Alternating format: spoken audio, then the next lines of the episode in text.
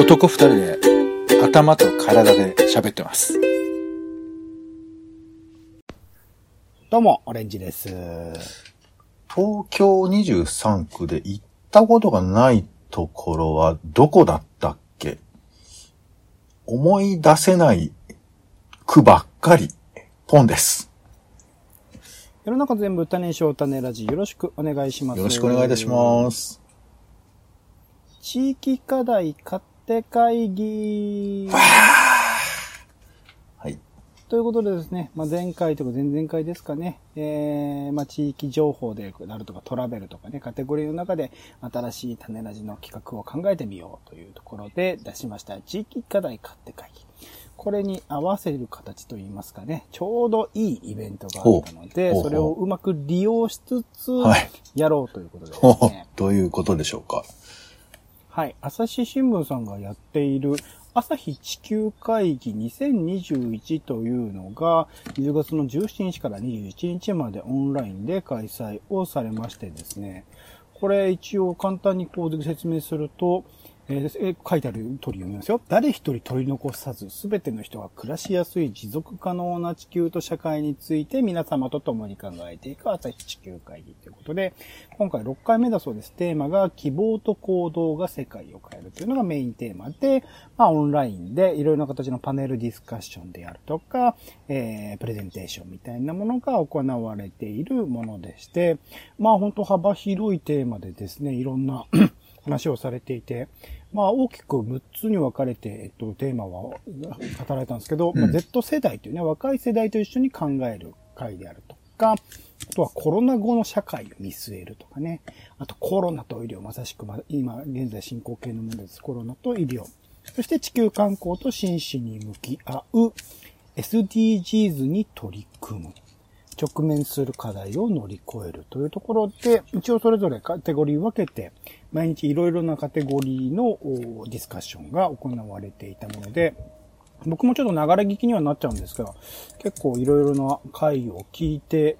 まあ、正直、うん、そこで語られているものがなかなかこう自分の中にスッと入ってこないというか、かなり壮大なテーマ、地球って言っちゃってるんでね、壮大なテーマで語られてるからこそ自分の目の前のことで言うと何かな、みたいなことをうまく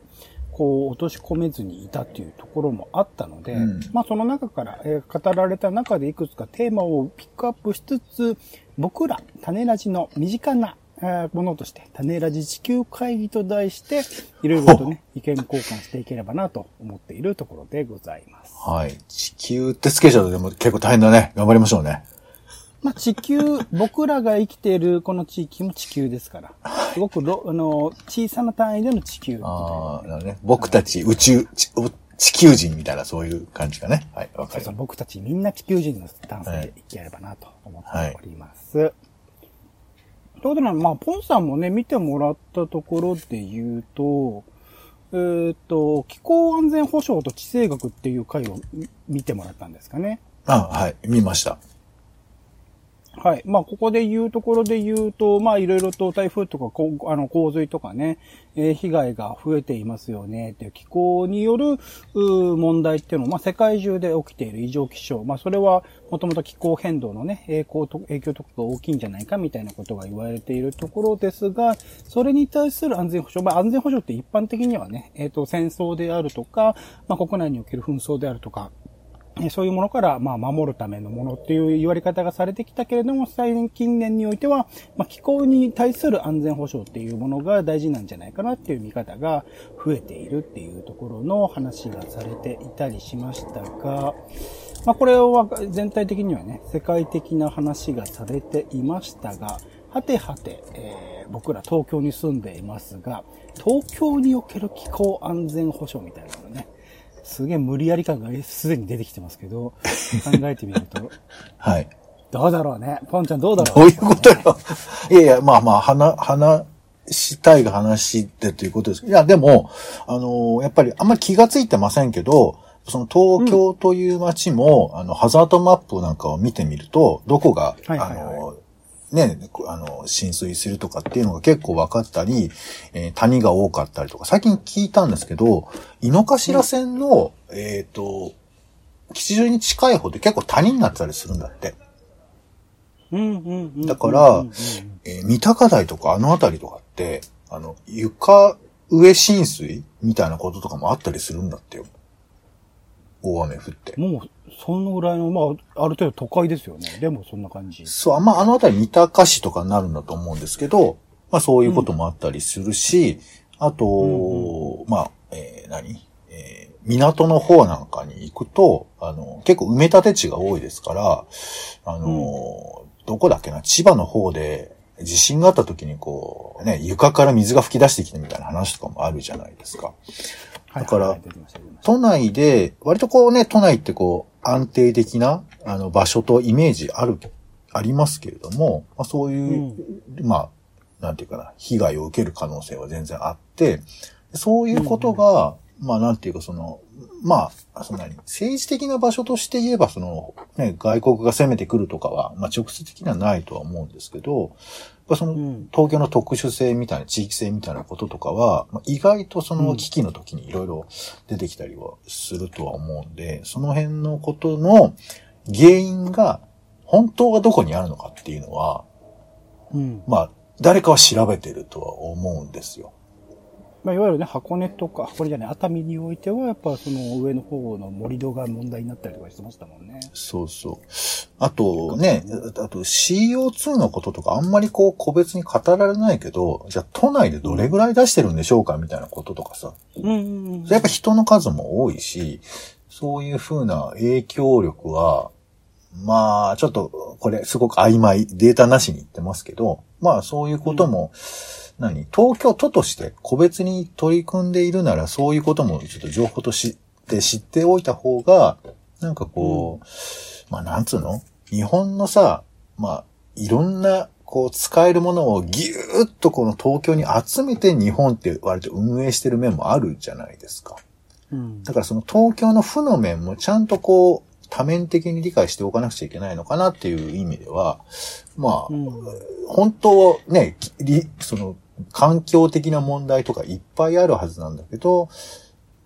まあまあ、あの、その、それを改善したっていうね、経緯も含めてね、昔はだってゴミ戦争とかそういうこともあったりしたわけですから、まあそういうことを経ての今の東京の現実を、こう、モニタリングしていかなくちゃいけないのかなとは思ったりしますけどね。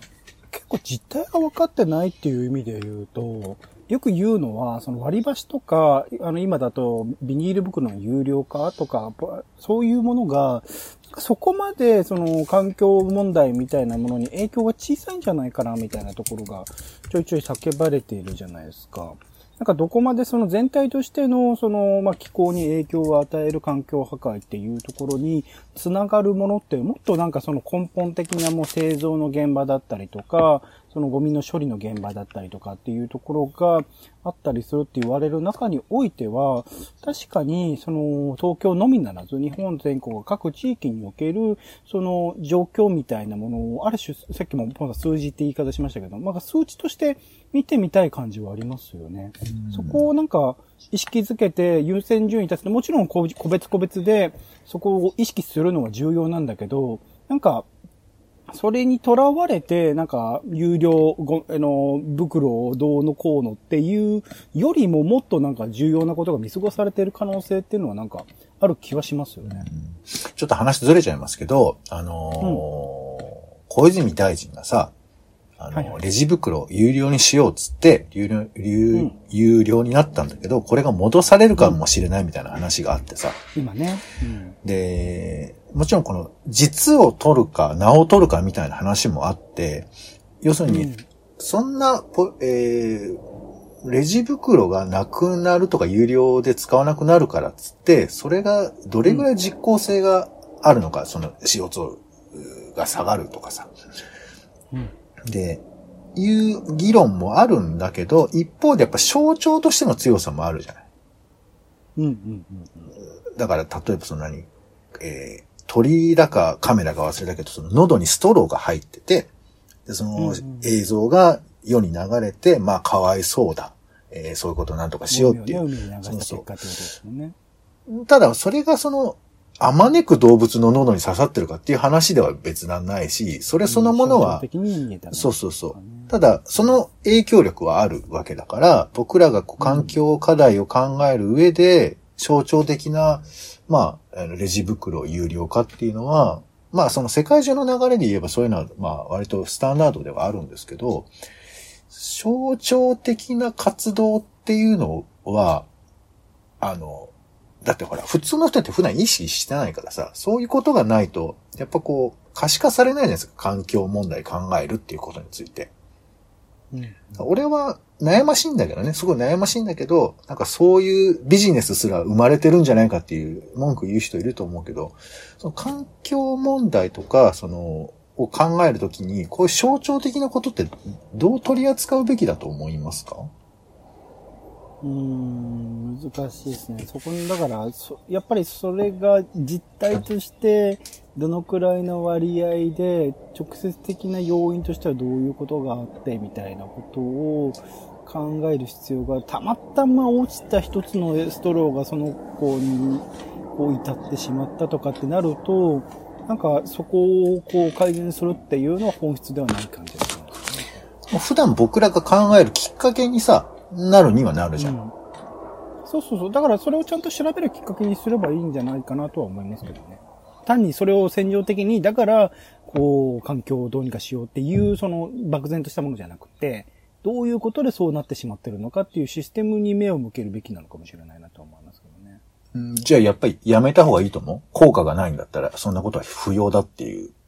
立場にう立つ。優先順位を何を上げるかっていう話で、いずってもしかしたら直接的にそこのお対応をしなきゃいけないのかもしれないけど、それどころじゃないよねっていうのは多分今だと思うんですよね。100年、200年先までちゃんとこう今のこう気候状況が保たれているわけはないっていう感じる状況だと思うので、何からやろうかなっていうところだとは思うんですけどね。うん。僕はまあ、その象徴というものも心理的な効果とか、あと庶民というか市民が、例えばその、じゃあそういうことを、えー標榜している議員さんを選ぶとかっていう時には、やっぱりそういうものが情報としてないと、本当は企業企業がそういうことを動かないと意味がないんだっていうふうな話があったとしても、あの、僕らの痛みがそこまででもなかったら、僕は別に有料化されることとかは、そんなにネガティブには思わないんですけれど、この象徴を悪用する人がいるもんだから、多分こういうややこしい話になるとは思うんだけど、うん、まあなんかそんなことは思ったりしますよね。うんうんうんはい、ちょっとまあ、はい。引っ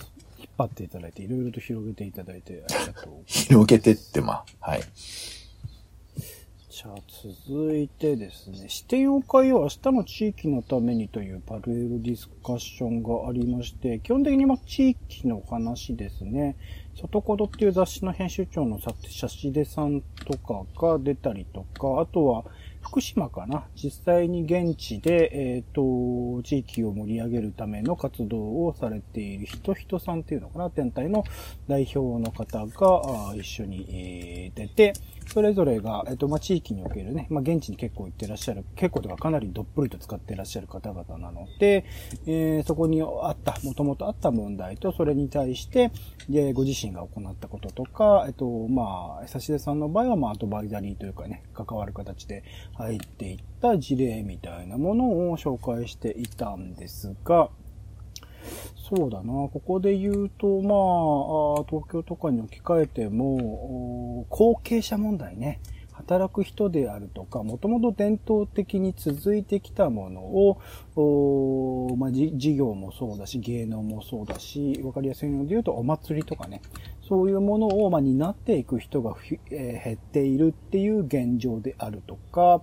あとは、これをコロナ禍における飲食店の営業とかもあり、空き家であるとかね、空き店舗みたいなものも増えることによる治安の問題とか、そこら辺の問題っていうのは、まあ、少なからず東京にもあるし、地域によってはもうすでにそういうことがあ頻繁に起こっているような現状でもあると思うので、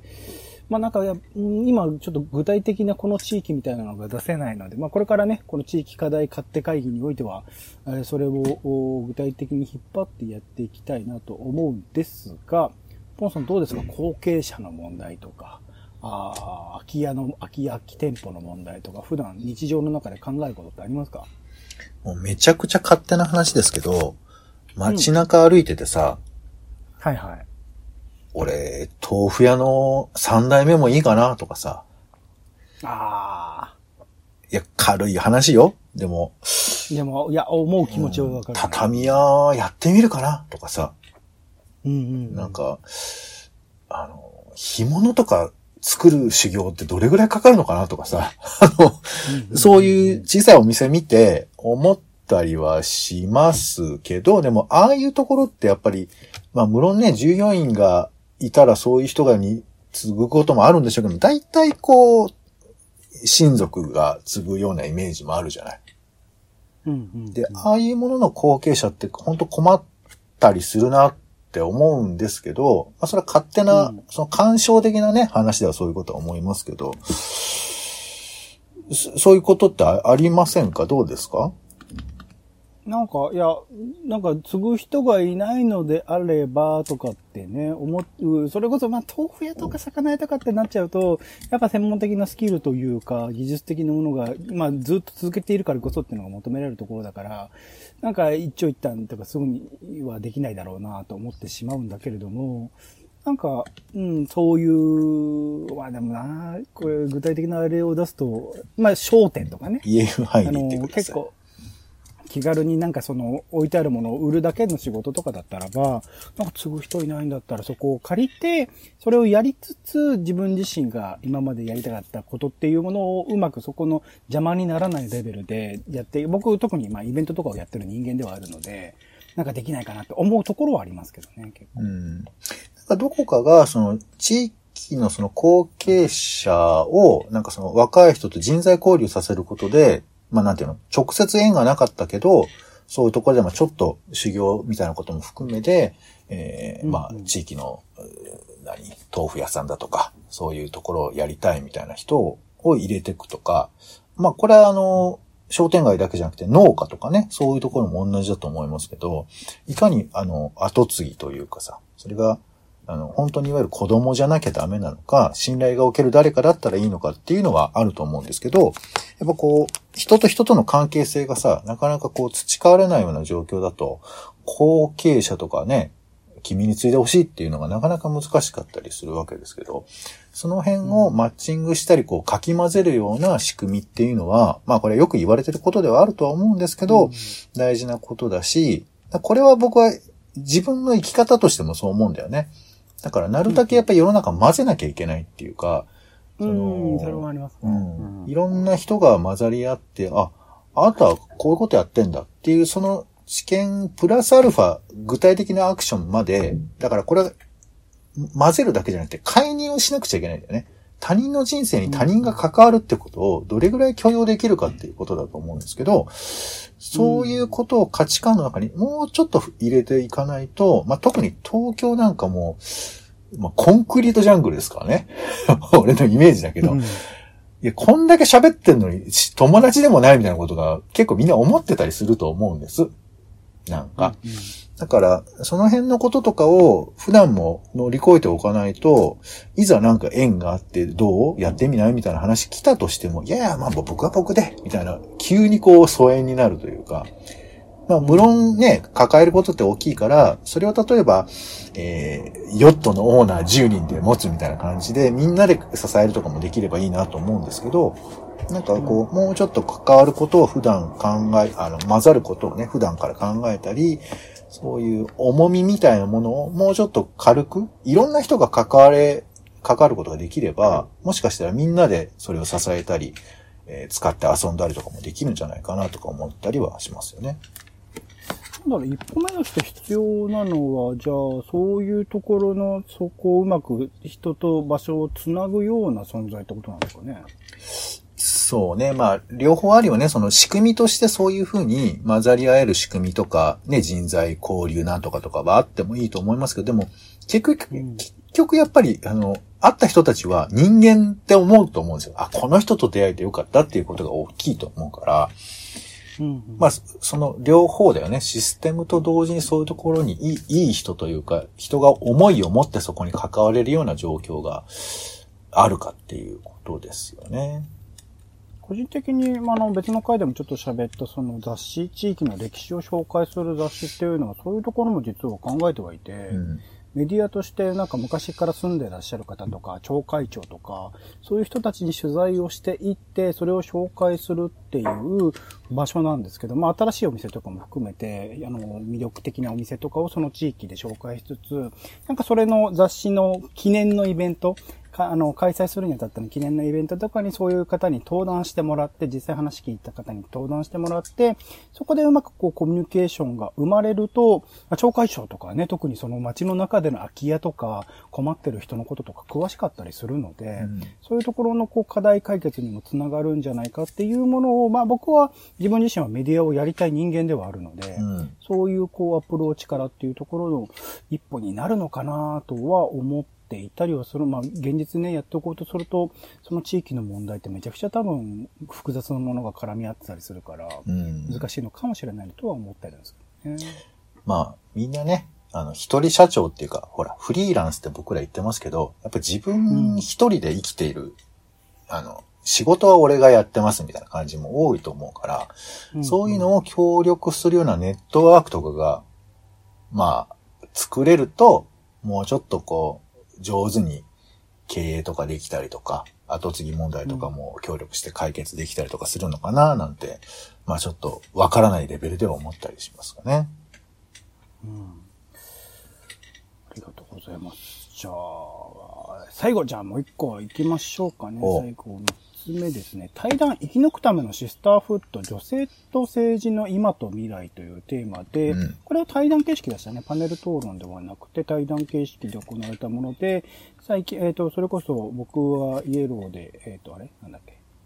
ちょっとブルーでしたっけ？はい、えっと、はいブレイディ・ミカコさんが、あのーロンドンに住んでらっしゃるのかな、今。で、まあ、現地からあオンラインでつなぐ形で、えっと、司会の方と、えっと、対談形式でトークをされてたのかな、確か。うん。だと思うんですが、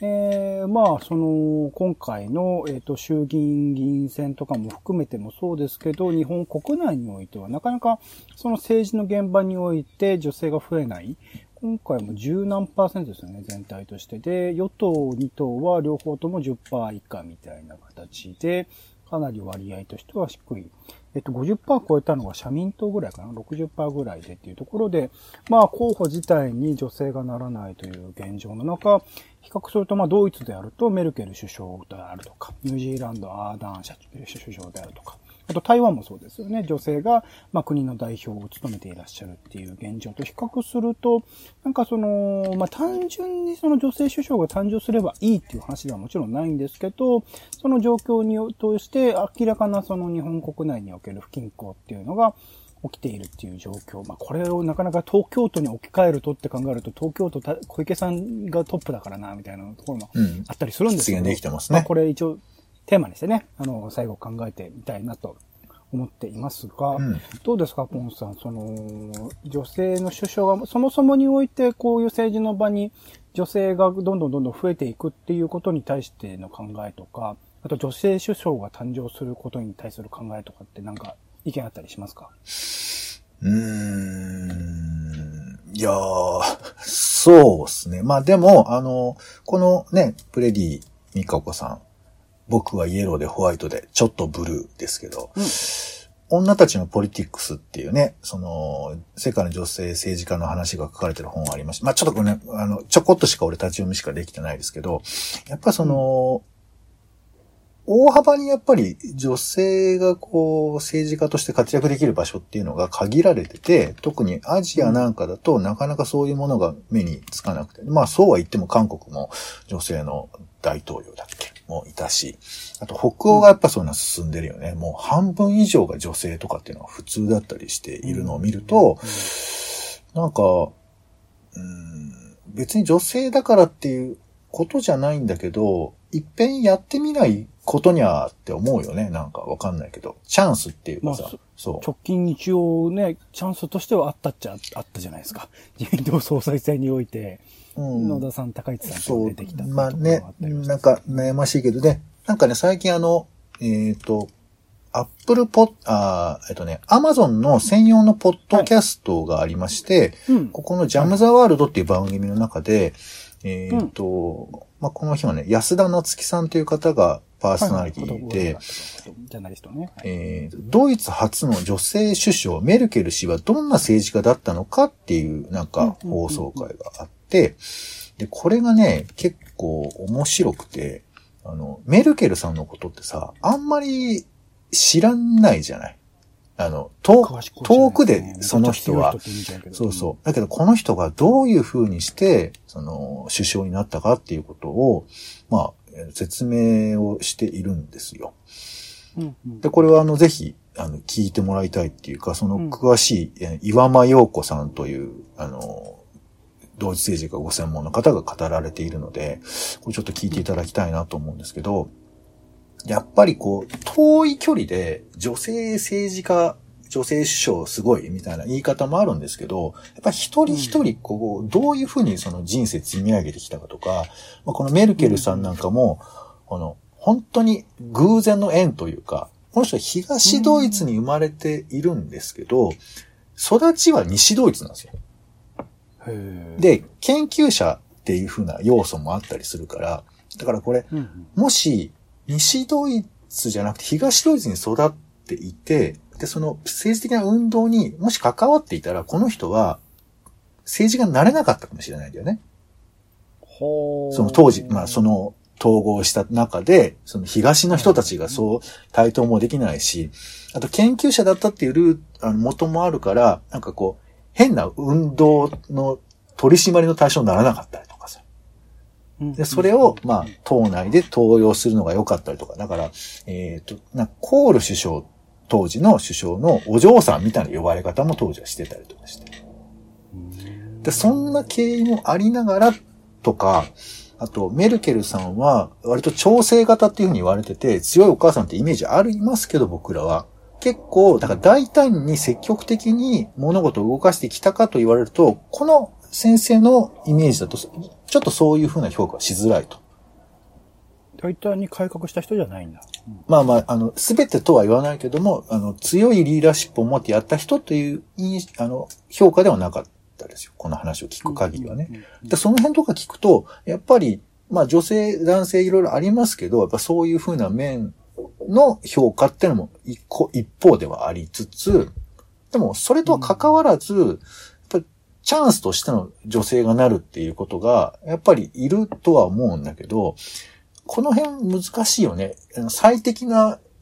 首相って誰かっていうのは、なかなかこう判断つかないとこではあるんですけれど、でもこういうふうに細かく、さあ、この人はどういうふうな人で、どういうふうな意見を言ってとかっていうようなことを積み上げてその人は見なくちゃいけない面もああるから、だから無理やりこう女性だけパッとすりゃいいって話でもなかったりもするわけですけど、うんだからトップというよりからもしかしたら俺は下の人たちの方が結構重要かなとか思ったりはするけどね。うんうんうんうんうんうんうん。あの、だって別にトップが男性だったとしても、女性を、えー半分以上そうに登用できるような状況とかがもしであるのであれば、全然そういう方がむしろ。だって代表ってね、一人しか選べないからさ、まあ無論象徴としては女性って大きいとは思うんですけど、だからまあ小池さんのじゃあ下のメンバーがどんな風な感じなのかっていうのはちょっと俺知らないからその辺とか、男性が多い印象はありますね。副うん知事とかも男性ですしね、お二人ともね。うん。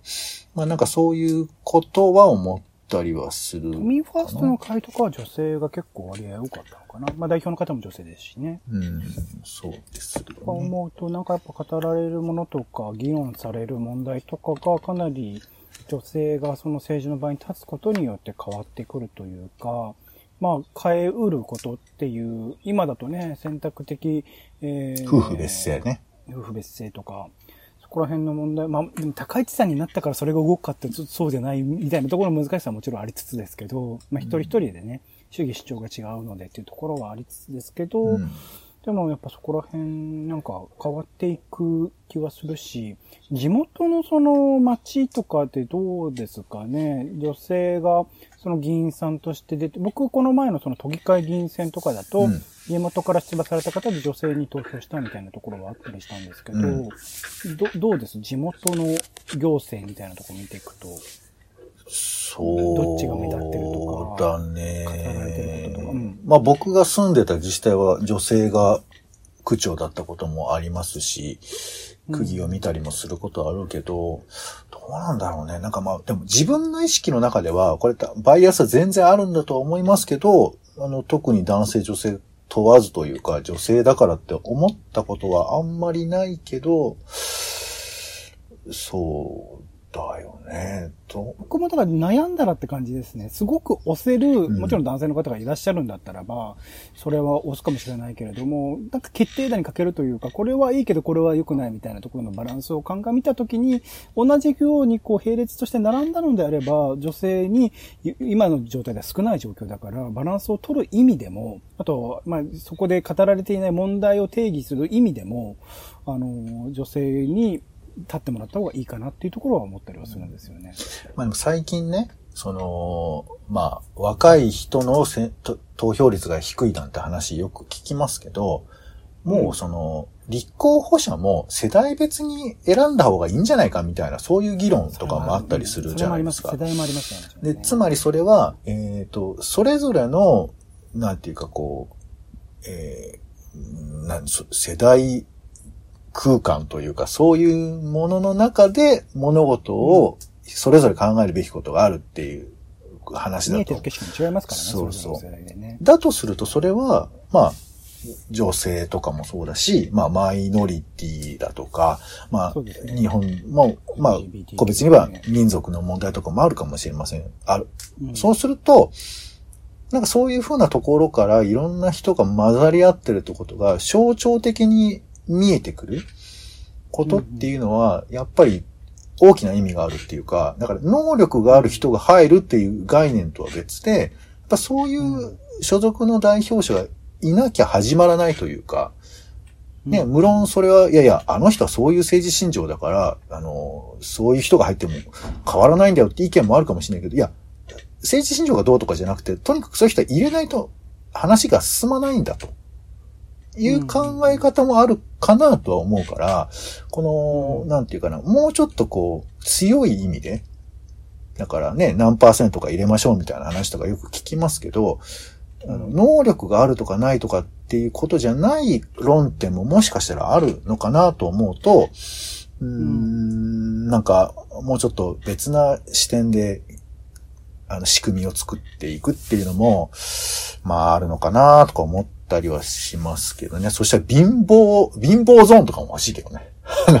そう、世帯ね、そうね、うん世帯年収とか、そういうものでも、確かにね、意見として出てほしいですよね。ただあんまりそうん。代弁する人はもちろん政治家さんとしているんだけれども、やっぱ当事者側からというか切実な話として出てきたら、やっぱ動き方もやっぱ違うとは思いますよね、そこら辺ね。ちょっともう一個余計なこと言うと、なんかね、若い人の投票行動の理由になっているのは、あの、うん自分への利益とか、そういうことじゃないパターンが多いんだって。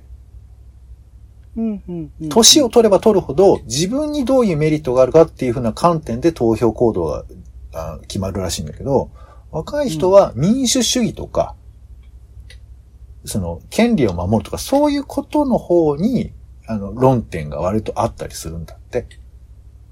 多分、それは固定的な世代というよりは、今の2020年代の若い世代ってことですかね。うーん、ちょっと正確なデータごめんなさい、わ分かってないんですけど、あの、うん僕が聞いた範囲だと、なんか、ラジオかなんかでいわゆる Z。世代ってそうですよね。社会に目が向いてるってよく言いますようね。んまあ、もしかしたら、あの、自分が社会の中の当事者に完全になりきってない面があるから、やっぱそういうふうなうん観念の面とかで、やっぱり意識を高めているのかなとかさ。だってね、うんうんあの、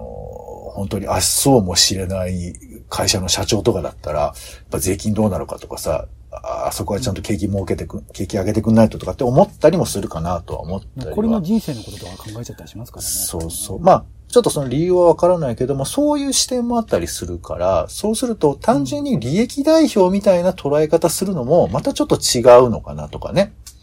うんそういうことも思ったりして、なんかなかなか正解はないんですけど、ただまあ、なんか、ちょっとね、あの、なったらどうなるのかなっていう、この視点は、なんか、ふざけてるのかもしれないけど、ちょっと思ったりはしますよね。今やっぱりね、もともと地盤があったりとか、ある程度の利権、えっ、と、収入があるような、あ日本人、いわゆる純然、純然たるっていうか、あのー日本のおじさん、おじいさんが大多数を占めてる状況ですもんね。これは明らかに、まあ、バランスが悪いというか、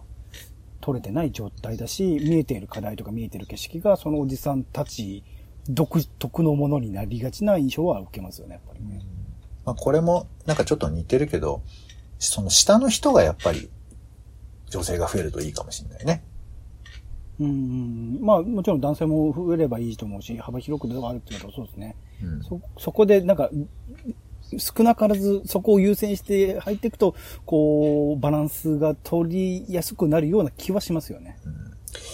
今だから立憲民主とかの多分新人の方が結構女性の方が多いのかな。僕がテレビで見た候補者の方はそんな感じの方多かったですね。うん20代、30代ぐらいの方が出てましたね、立候補でね。まあでも、翻って自分のこの、ね、僕の40ぐらいの世代の、この、やっぱり偏見とか、あの、うん目に見えない差別感とか、あとじ、普段生活してるところでやっぱ出てくるそういうものとかを、にちゃんと向き合わないと、こういうことにさ、なんか、当事者的に関わる。だからね、僕の町内で代表出すとか、そういう時に、どういうふうに考えるだろうとかさ、まあ、パートナーでもいいですよ。自分のパートナーに出してどうできるかみたいなこととかで、結構試されたりするから、大きい話にしすぎると、隣のパートナーにぶん殴られるよね。あんたちゃんとしてよみたいなこととか言われそうな気もしますけどね。政治のことを語る人は自分の足元のことを忘れがちなので、うん。まずなんかもっと身近な家族のこと、パートナーのこととかから始まり、地元の政治家のこと、じ地方自治体のね、政治家のことから始まりってその先だと思うので、なんかそれ一つ一つこう見過ごすことなく意識していきたいし、あまあそもそもその立候補ってところがないとそこら辺も始まらなかったりするから、そういう人たちが立候補できる状況を作るため、もしかしたら法改正が必要なのかもしれないし、身近な何かでできることがあるかもしれないから、ここら辺はちょっと考えていきたいですけどね。いやいや、これはちょっとね、あの、それこそやっぱり女性とお話ししてみたいなとか思ったりもしますね。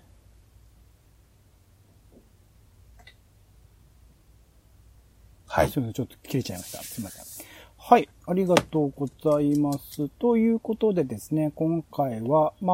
あ、朝日地球会議2021をきっかけとして、種ラジなりにですね、種ラジ地球会議と題して、それぞれで語られたいくつかのセッションについての、セッションの議題ですね、についていろいろと考えてみました。お相手はオレンジと、いや、ちょっと恥ずかしいわ、これ。これちょっと恥ずかしいんで、えー、これ皆さん聞いたことはぜひあの、わ、忘れていただいて、えー、問題点だけね、課題だけ受け取っていただいてもいいかなと思います。えー、ポンでした。種ラジ、また。